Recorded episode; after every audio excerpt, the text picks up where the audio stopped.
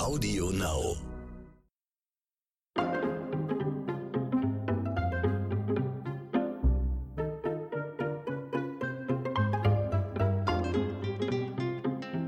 Hallo, hallo, liebe Leute, ich grüße euch recht herzlich zu unserem kulturellen Parcours. Letzte Woche noch die Minister des neuen Bundeskabinetts, heute Und innen.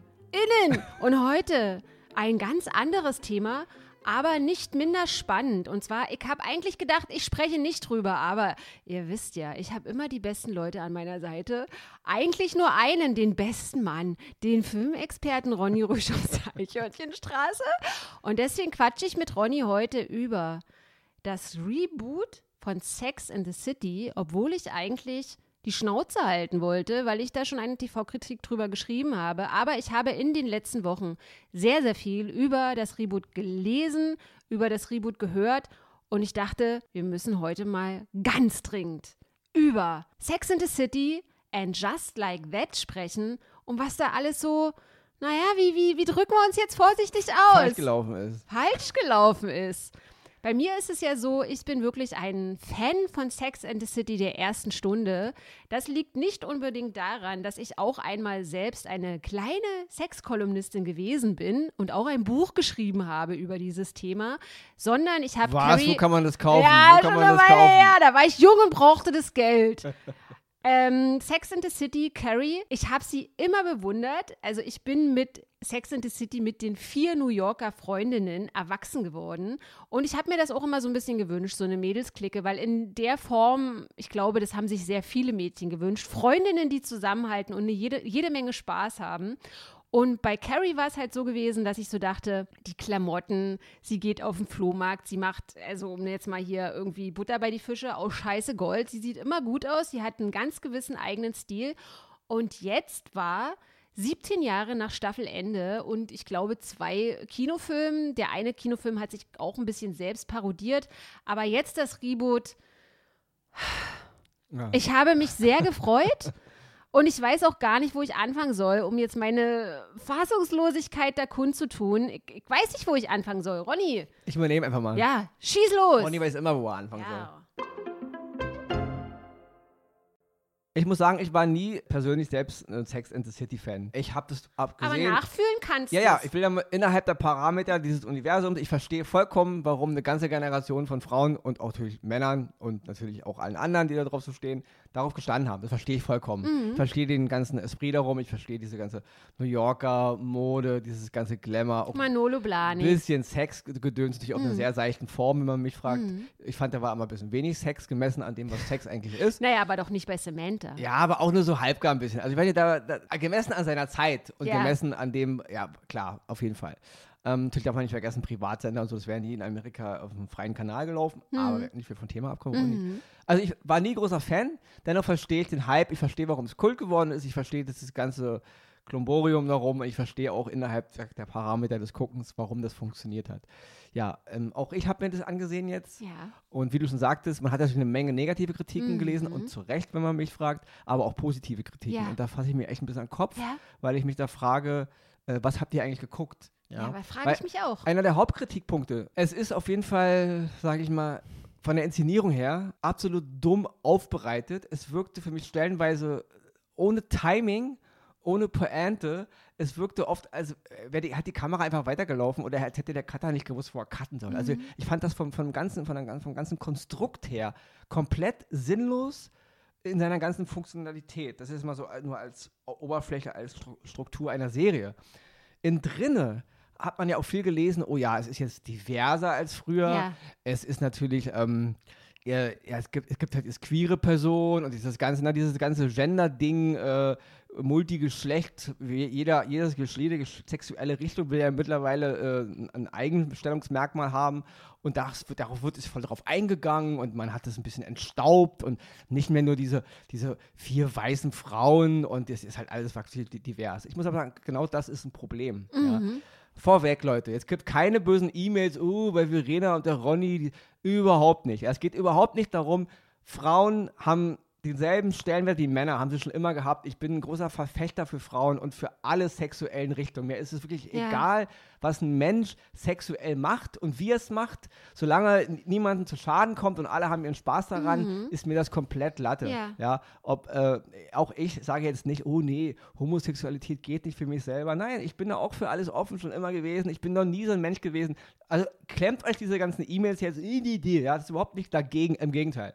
Ja, Regenbogen über alles. Das ist schon immer meine ja. Devise gewesen, auch schon im Kindergarten, in ja, der Grundschule. Absolut. Ich habe mich da als Jugendlicher schon gestritten mit Lehrern und mit Mitschülern. Also hört auf, wer mir das andichten will, der kann mal gleich einen Schuh machen. Ja, ekelhaft. Aber es kann nicht sein, dass Diversität ein Kriterium für gut ist. Es kann nicht sein, dass nur weil queere Menschen und lesbische Menschen und homosexuelle Menschen oder was auch immer mhm. da auftreten, dass das ein Kriterium für gut ja. ist. Ja? Nach dem Motto, queer, ähm, äh, divers, gut. Ja. Das funktioniert nicht. Ja. ja? Ähm, es ist bei einer Serie und einem Film und auch bei allem anderen, was kulturell gemacht wird, wichtig, ob das Thema gut ist, ob die äh, Inszenierung gut ist. Es ist egal, ob es da nur um weiße Männer geht, nur um weiße Frauen, nur um farbige Männer, nur um farbige Frauen, um Schwule, Lesben, Queeren, Transgender, was auch immer.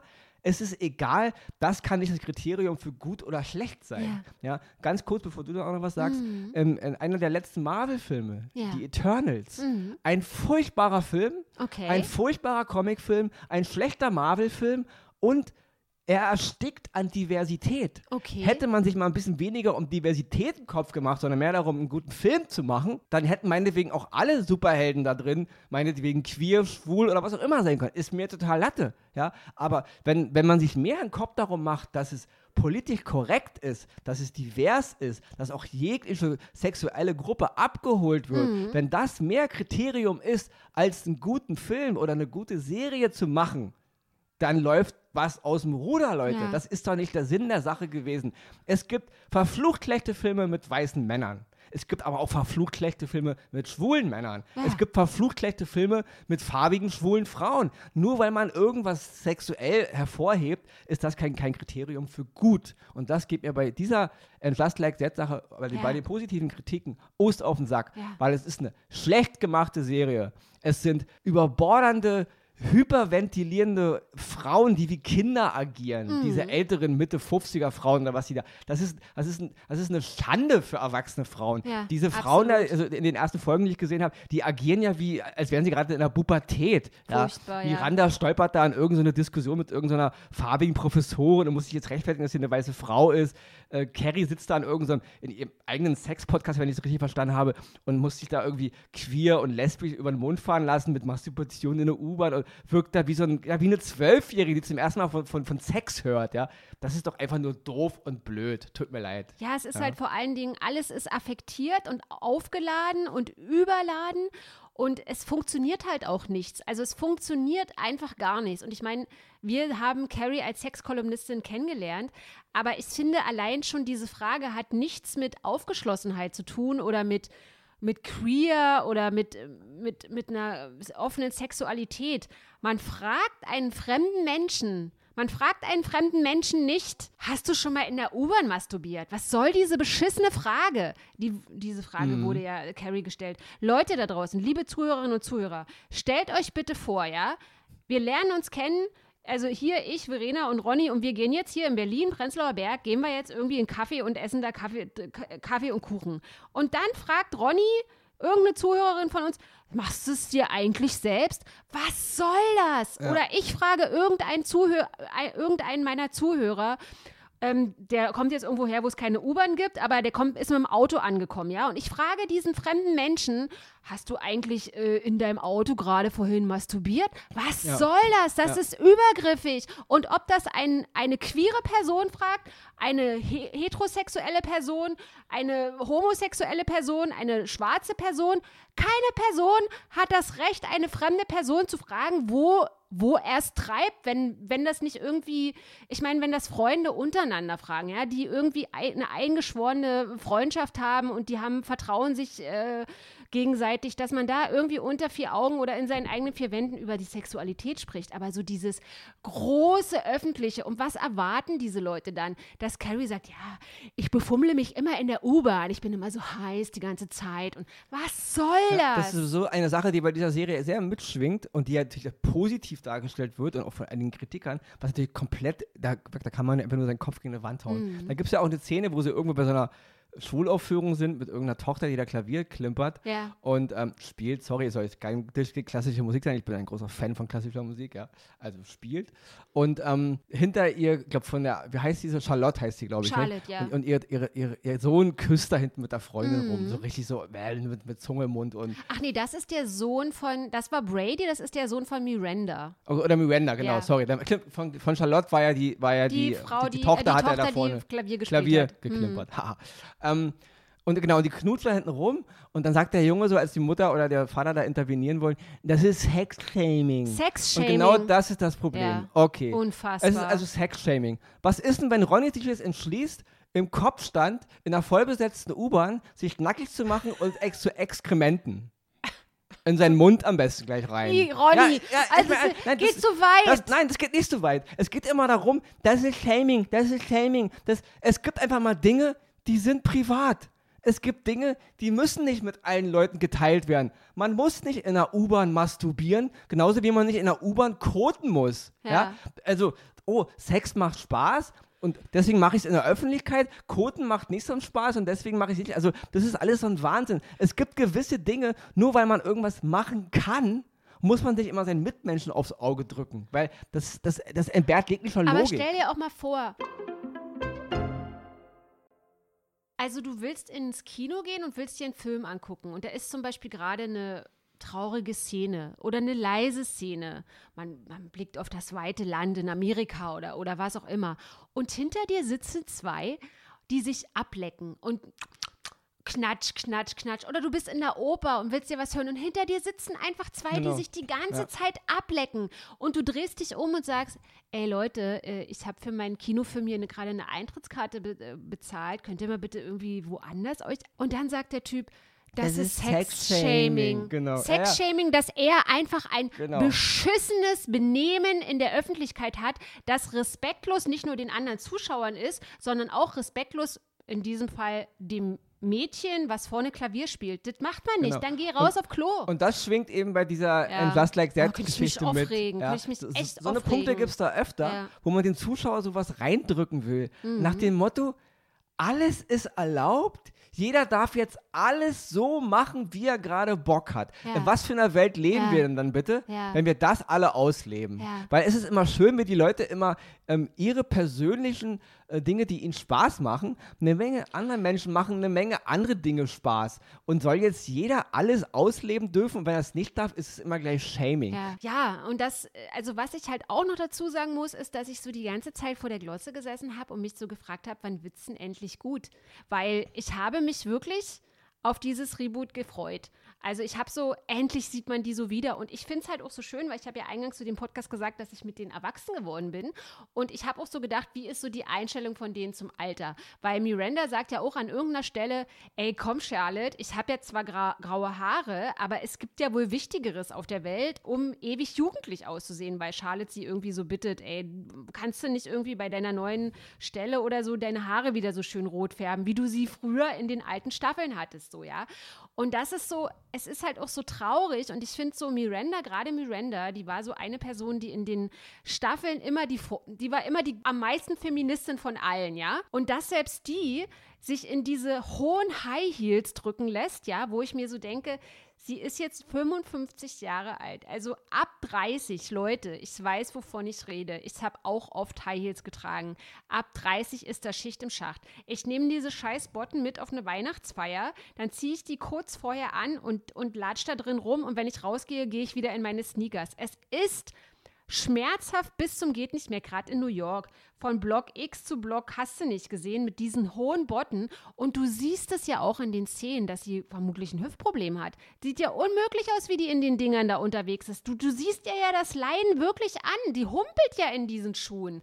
Und das ist so, das ist so unfeministisch. Da kann man doch sagen, ähm, ich habe jetzt graue Haare, ich habe aber auch in der Serie die ganze Zeit Ballerina an. Ich mache das nicht mehr mit mit den hohen Botten. Das ist ja so eine Sache, die wollen ja halt so ein Spagat aus den 90ern mhm. in 2021 schlagen. Und natürlich will man dann, wie wir eben schon sagten, ganzen diversen und sexuellen Themen so mitnehmen. Mhm. Es ist ein Spagat, der überhaupt nicht funktioniert. Wenn man mal ganz ehrlich ist, diese Serie hat im Grunde kein, keine Fortsetzung gebraucht. Nee. Und sie wissen im Grunde auch überhaupt nicht, was sie da erzählen sollen. Mhm. Sie schmeißen alles in einen Top. Sie wollen, Samantha fehlt, Kim Cattrall, geht überhaupt nicht, wenn man mich fragt. Das ist so, als würde ich irgendwie Star Wars fortsetzen und dann gibt es halt keinen Luke Skywalker mehr.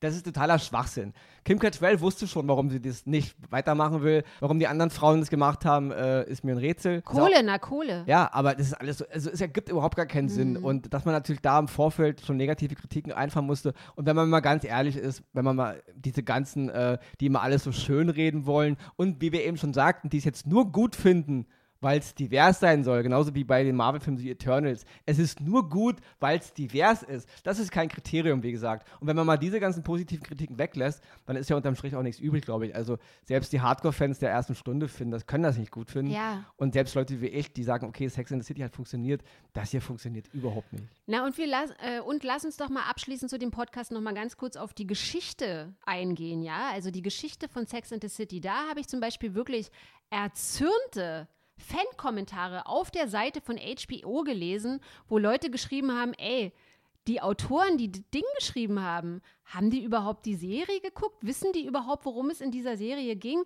Und was ich auch sehr spannend fand, weil da wollte ich dich auch noch mal kurz fragen, Ronny, da haben Leute wirklich äh, in Rage, also es gibt nicht nur Ronny in Rage, es gibt auch Fans in Rage geschrieben. Das müssen die gleichen Autoren sein, die irgendwie bei Game of Thrones die letzte Staffel geschrieben haben. ja, also das ist irgendwie eine Chose. Und ja, das trifft, das trifft aber den Nagel auf den Kopf, ne?